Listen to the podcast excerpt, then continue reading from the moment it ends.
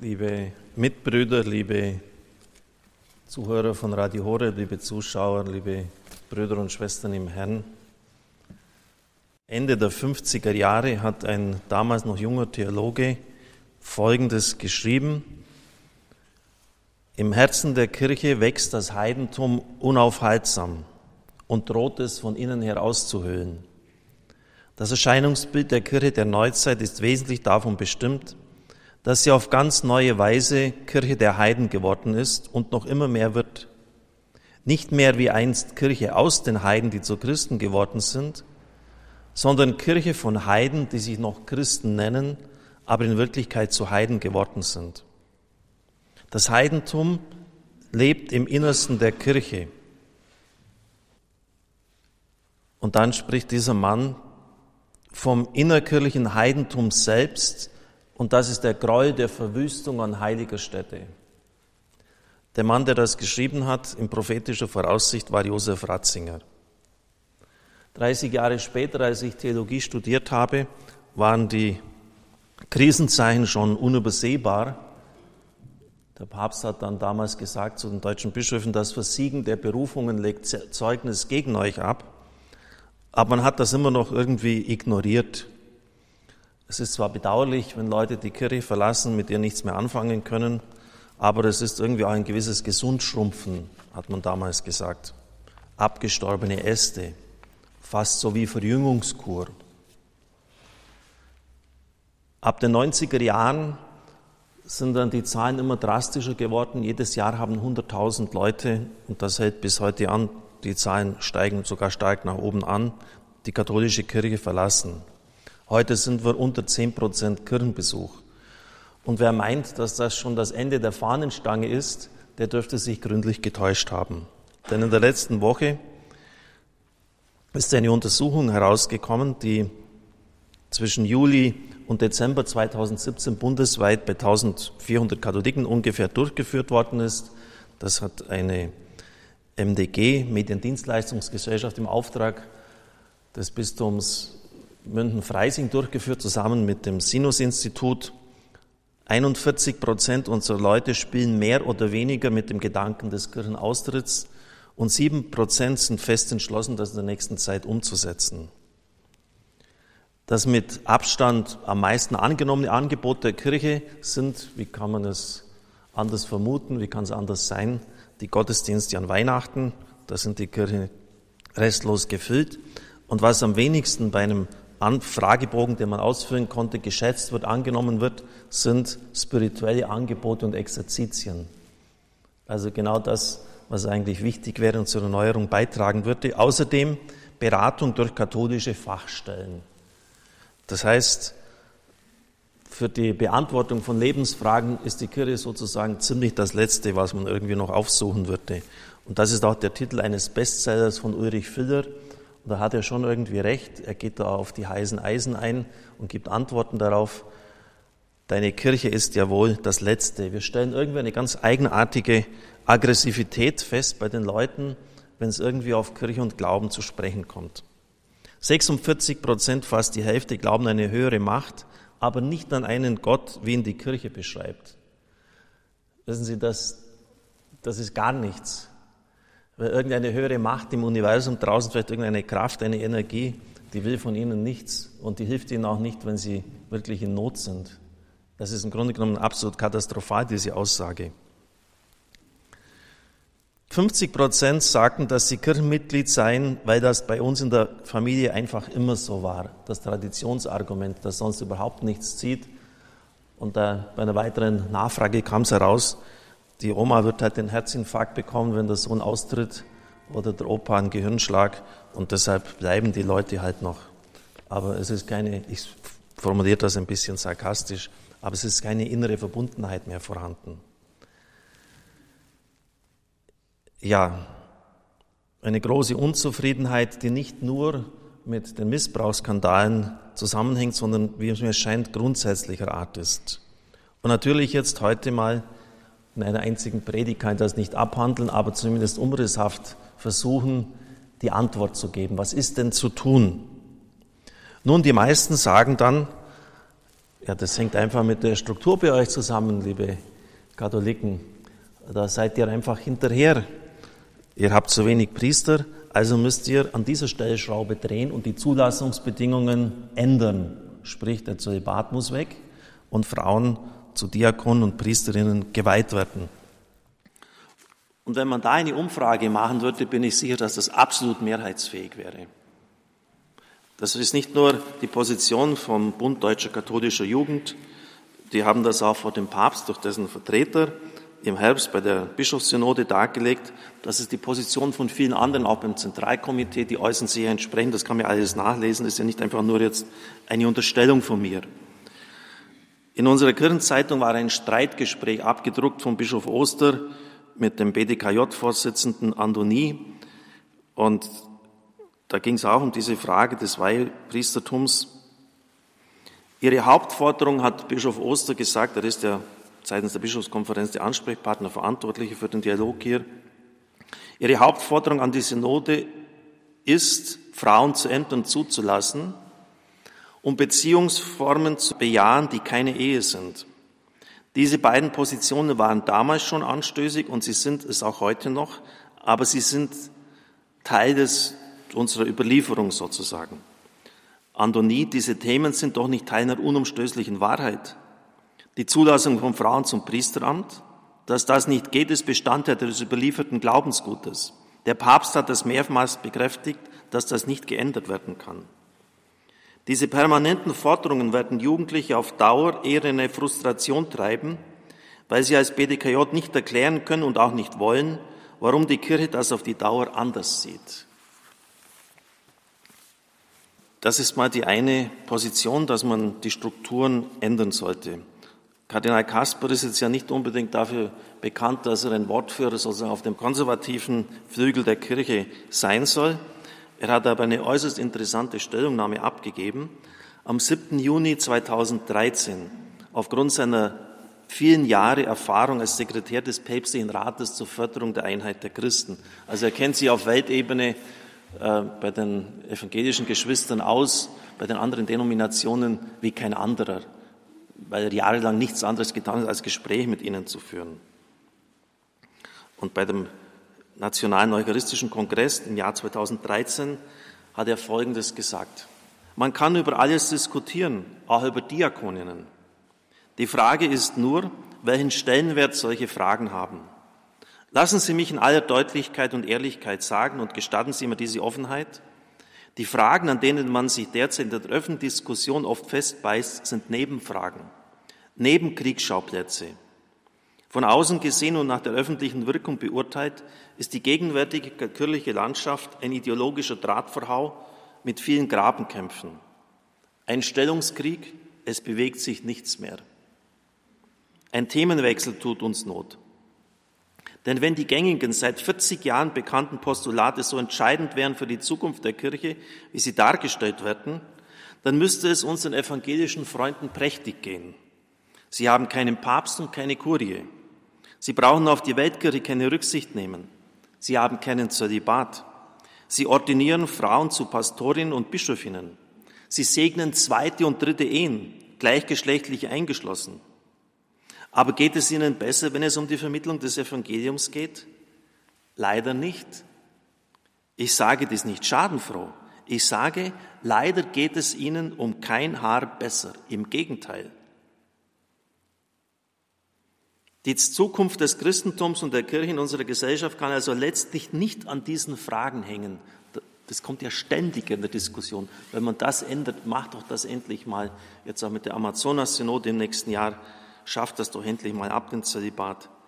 Es geht um die Gottes- und um die Christusfrage. Es geht um die Frage nach dem Brot des Lebens im umfassenden Sinn des Wortes. Viele unserer kirchlichen Reformfragen sind Insiderfragen, welche die neuen Heiden, besser, die äußerlich draußen, aber vielleicht innerlich noch viel mehr bei uns sind, als wir meinen, gar nicht interessieren. Wir müssen die Frage nach dem Heiligen, die Gottesfrage in die Mitte rücken. Wir brauchen eine theozentrische Wende in der Theologie und in der Pastoral. Da sind ja auch ein paar Theologen hier und die können das einschätzen, was das heißt, wenn Kardinal Kaspers sagt, wir brauchen eine theozentrische Wende. Denn als wir studiert haben, hat man rauf und runter gehört, wir haben jetzt die anthropologische Wende. Was heißt das? Das heißt, man denkt vom Menschen her auf den Menschen hin, aus seinen Lebenssituationen heraus und betreibt dort Theologie, was ja nicht ganz verkehrt ist. Denn etwa die Grundvorzüge der Liebe offenbaren uns ja auch viel im Umgang miteinander in der Ehe von der Liebe Gottes zu uns. Das ist, möchte ich nicht jetzt ganz einfach nur sagen, dass das verkehrt war. Aber er schreibt jetzt, wir brauchen eine theozentrische Wende. Der liebe Gott muss ganz einfach wieder in den Mittelpunkt kommen. Und ich habe den begründeten Verdacht, dass wenn bei uns irgendwie über Reform der Kirche nachgedacht wird, dass sich da Leute hinsetzen, einfach mal anfangen zu überlegen, was könnten wir jetzt da ändern, anstatt dass zuvor intensivst um den Heiligen Geist gebetet wird. Dass man die Leute auch auffordert, bitte, wir müssen uns überlegen, wie wir da weiterkommen. Und was mich schon seit langem stört, ist die völlige Verweigerung, auch nur von anderen Nationen, die Dinge beispielhaft vorangebracht haben, zu lernen. Wir meinen immer, wir sind der Nabel der Welt und alles muss irgendwie so gehen, wie es bei uns üblich ist. Und andere Nationen sind in vielerlei Hinsicht uns schon weit voraus. Wir haben den Anschluss längst verpasst. Das ist die Wirklichkeit. Und vieles läuft halt bei uns noch, weil wir die entsprechenden Kirchensteuermittel hätten, sonst wird es nicht gehen. Ich nehme zum Beispiel, ich nehme etwas her. Die Amis hatten ja Anfang bei der Jahrtausendwende eine ziemliche Krise, diese erste Missbrauchsskandale. Und Pater Paulus, der in New York wohnt und immer wieder zu uns kommt, sagt, die haben dann wirklich sich hingesetzt, beraten, weil auch die Spenden in den Keller gesunken sind. Die leben ja von den freien Gaben der Leute. Und sie glauben gar nicht, wie schnell die Bischöfe dann die Missbrauchsskandale aufgeklärt haben, als plötzlich keine Kohle mehr da war. Diese Botschaft haben sie verstanden, die Herrschaften. Erstaunlich, gell? Und dann haben sie sich hingesetzt und gesagt, so, und entweder lassen wir es jetzt mit, mit der Kirche sein oder wir starten richtig durch. Und dann war ein gewisser Herr Craig da, ein Inhaber einer Fluggesellschaft, selber Flieger. Ich sage das deshalb, weil diese Leute sehr nüchtern sind. Wenn der sein Flugzeug vorher nicht durchcheckt und genau alles anschaut, dann ist er vielleicht morgen tot. Also es sind keine Leute, die irgendwie spinnig drauf sind. Der kam zu uns her und hat mir das erzählt. Er war ja im Radio hier. Und er kommt im November dieses Jahres wieder her nach Deutschland. Und er hat gesagt, wir haben einfach mit der Anbetung begonnen, Adoration for Vocation, Anbetung für Berufungen. Es gibt heute so gut wie keine Stadt bei den Amis, in Amerika, wo nicht ab 9000 Katholiken Anbetung rund um die Uhr passiert. Und bei uns können Sie das an den Fingern abzählen, wo das passiert. Die haben 60 Millionen Katholiken und 600 Berufungen, 600 Priesterweihen jedes Jahr. Wir haben 23 Millionen Katholiken und ungefähr bald nur noch 50, 60 Priesterweihen. Da können Sie sehen, wie wir schon, äh, bei, bei Amerika ist ja auch alles säkularisiert, im Hintertreffen geraten sind. Die haben mit einer vernünftigen Jugendarbeit begonnen, durchaus knackig, auch mit, mit Musik, die vielleicht jetzt unserem Alter gar nicht, die vielleicht ich mal vor 20, 30 Jahren angehört habe. Das ist völlig normal, dass da 10, 15, 20.000 Leute, 25 sogar, hat Pater Paulus mir erzählt, auch in kleineren Diözesen von den jungen Leuten hinkommen. Dort wird ihre Musik gespielt, ihre Art und, und dann junge Ordensleute geben Zeugnisse. Das meine ich mit theozentrischer Wende. Die Situation ist ganz besonders. Und das heißt natürlich nicht, dass wir durch Anbetung Berufungen herbeibeten können. Das funktioniert nicht. Der liebe Gott beruft Leute. Und er beruft auch heute. Und da müssen wir auch unbedingt daran festhalten. Nur, dass dieser Ruf heute nicht mehr erkannt wird und angenommen wird. War es denn bei mir anders? War es bei euch anders? Ich wollte Flugzeugführer werden bei Lufthansa und war dann schon weit auf diesem Weg. Und wenn da nicht zwei Ordensschwestern gewesen wären, dann würde ich heute irgendwo im Cockpit von einem Flieger wahrscheinlich hocken. Die haben für mich gebetet. Und es gibt heute so viele Möglichkeiten, sich mit den Social Media, im Internet, mit all dem Zeug, was da möglich ist, sich zu verlieren, nicht mehr in die Mitte zu finden und die eigene Berufung nicht mehr zu entdecken. Und deshalb braucht es diese außerordentlichen Mittel dass da zum Beispiel Leute 24 Stunden rund um die Uhr, sieben Tage die Woche, 52 Wochen im Jahr beten. Anbetung für Berufungen. Und das hat bei denen die Wende gebracht. Das ist so. Und wir werden das in den nächsten Tagen und bei uns auf den Social Media auf die erste Seite setzen und da können Sie diese ganzen Städte nachlesen. Ob es Baltimore ist, ob New York, Washington, wo auch immer. Es gibt fast keine Stadt, wo 9000 Leute braucht man da, weil die Nacht muss ja auch besetzt werden, wo das nicht der Fall ist. Und ich kann es einfach nicht verstehen, wenn ich das auch manchen deutschen Bischöfen zugeschickt habe, als er damals hier war, äh, dass man das irgendwie freundlich zur Kenntnis genommen hat, aber sich nicht einmal mit damit beschäftigt, wo ja gerade das, dieses Berufungsproblem ganz entscheidend ist.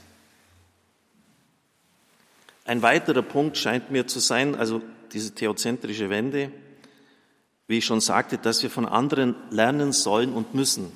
Es gibt Gemeinden in den USA, die vollkommen marode waren, am Boden lagen und auch in Kanada und die es irgendwie geschafft haben, missionarische Gemeinde zu werden, dadurch, dass sie die Leute zu Jüngern ausgebildet haben. Das ist dieses Buch, das ich jetzt schon fast einem Jahr in der Mittagszeit vorlese von James Mellon, Göttliche Erneuerung und Rebuild von Father Michael White in Baltimore in den USA. Das ist ein beschwerlicher Weg, aber es ist der richtige Weg. Im Kern geht es letztlich darum, dass wir einfach nur mal das ernst nehmen, was wir uns in den Katechismen immer so schön reinschreiben. Wir müssen ernst nehmen, dass die Leute in keinster Weise disponiert sind, die Sakramente zu empfangen, in vielerlei Hinsicht. Weder haben sie das Glaubenswissen, noch sind sie innerlich entsprechend disponiert. Ich lese Ihnen jetzt mal vor, was unter der Nummer 1072 im Katechismus der katholischen Kirche zu lesen ist. Die heilige Liturgie füllt nicht das ganze Tun der Kirche aus. Das ist ein Zitat aus der Liturgiekonstitution, die Nummer 9. Der Liturgie müssen die Evangelisierung, der Glaube und die Bekehrung vorausgehen. Glaube, Bekehrung, Evangelisierung, erst dann kannst du die Sakramente spenden. Steht 1072 im Katechismus. Erst dann kann sie im Leben der Gläubigen Früchte bringen, nämlich das neue Leben im Heiligen Geist, tätigen Einsatz für die Sendung der Kirche und Dienst an der Einheit der Kirche. Wissen Sie, es ist oft so ein, ein Trauerspiel, wenn die Leute dann kommen zur Trauung. Wann habt ihr das letzte Mal gebeichtet? Die sind ja sehr ehrlich bei der Firmung, bei der Erstkommunion. Ja, und dann haben sie meistens schon mehrere Verhältnisse gehabt mit wechselnden Geschlechtspartnern. Also sollte man ihnen schon das Sakrament der Beichte auch mal vermitteln, um zu sagen, es macht einfach mal reinen Tisch, damit er nicht belastet in die neue Ehe hineingeht. Bei der Eucharistie wissen sie überhaupt nichts, da muss ich dann mit Händen arbeiten, das heißt aufstehen, das heißt hinknien. Und wenn ich so machen würde, jetzt dürft ihr auf den Boden rollen, dann würden sie es auch machen. Weil sie, weil sie wirklich einfach keine Ahnung mehr haben. Und das müssen wir ernst nehmen dass die Leute nicht vorbereitet sind. Das wird natürlich dann und, und oft als Rigorismus dann abgetan. Aber gerade bei diesen Beispielen aus den USA und Kanada war das der Kern der Erneuerung, dass man die Sakramente erst gespendet hat, wenn die Leute entsprechend Glaubenswissen hatten, etwa einen Alpha-Kurs absolviert hatten, Kurse in der Pfarrei oder überpfarreilich. Das ist der Kern. Und das schreiben wir auch sogar im Katechismus. Und das müssten wir umsetzen. Es gibt ein Wort des Herrn gegen Ende der Bergpredigt, das sehr hart ist.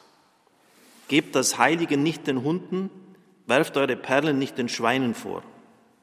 Und dann ein hochinteressanter Nebensatz, der eigentlich nie beachtet wird, denn sie könnten sie mit ihren Füßen zertreten und sich umwenden und sie werden euch zerreißen. Hunde und Schweine, ich habe eigens nachgeschaut, auch bei den wissenschaftlichen Kommentaren dazu, im Härtekommentar, meint Außenstehende. Es geht darum, wo immer diese Mahnung in der Entstehungszeit des Textes ihren konkreten Sitz im Leben gehabt haben mag, dass man keinem Menschen, der nicht entsprechend disponiert ist, die Perlen geben soll. Sie verdauen sie nicht und sie werden unwillig. Sie werden wütend. Sie zertreten die Perlen mit ihren Füßen und sie werden sehr aggressiv. Sie wenden sich um und zerreißen euch. Stellen wir nicht bei einem Großteil unserer jungen Leute, so Thomas Kopp in einem Aufsatz aus den 80er Jahren, inzwischen nach der mittleren Generation der Eltern unserer Firmlinge und Kommunionkinder eine eigentümliche Aggressivität fest, eine stark negativ emotionalisierte Ablehnung der Kirche? Sie haben die Kirche erlebt in den Veranstaltungen der Taufe des Weißen Sonntags, vielleicht auch bei der Firmung noch. Und sie haben die Kirche erlebt als heuchlerisches, unehrliches so tun, als ob. Mit dem wirklichen Leben hatte das für sie nichts zu tun. Geh mir weg mit der Kirche, ich weiß Bescheid. Da haben wir die gefährliche Besserwisserei. Wir sind am Ende der christentümlichen Gesellschaft angelangt. Wir können doch, so Thomas Kopp damals, in dieser völlig und ganz und gar veränderten Landschaft nicht mehr einfach so weitermachen wie früher, als ob nichts geschehen wäre, als hätte sich nichts verändert. Das kann doch einfach nicht wahr sein. Wir tun es aber Land auf und Land ab. Liebe Brüder und Schwestern im Herrn, ich wollte heute am Gedenktag des Don Boscos, Heiligen Don Boscos, einmal sehr grundsätzlich diese Dinge ansprechen und ich werde das im Laufe des Jahres bei weiteren Predigten tun. Es werden uns keine Strukturveränderungen retten. Bei Ignatius von Loyola ging es nur allein um eines, alles zur größeren Ehre Gottes.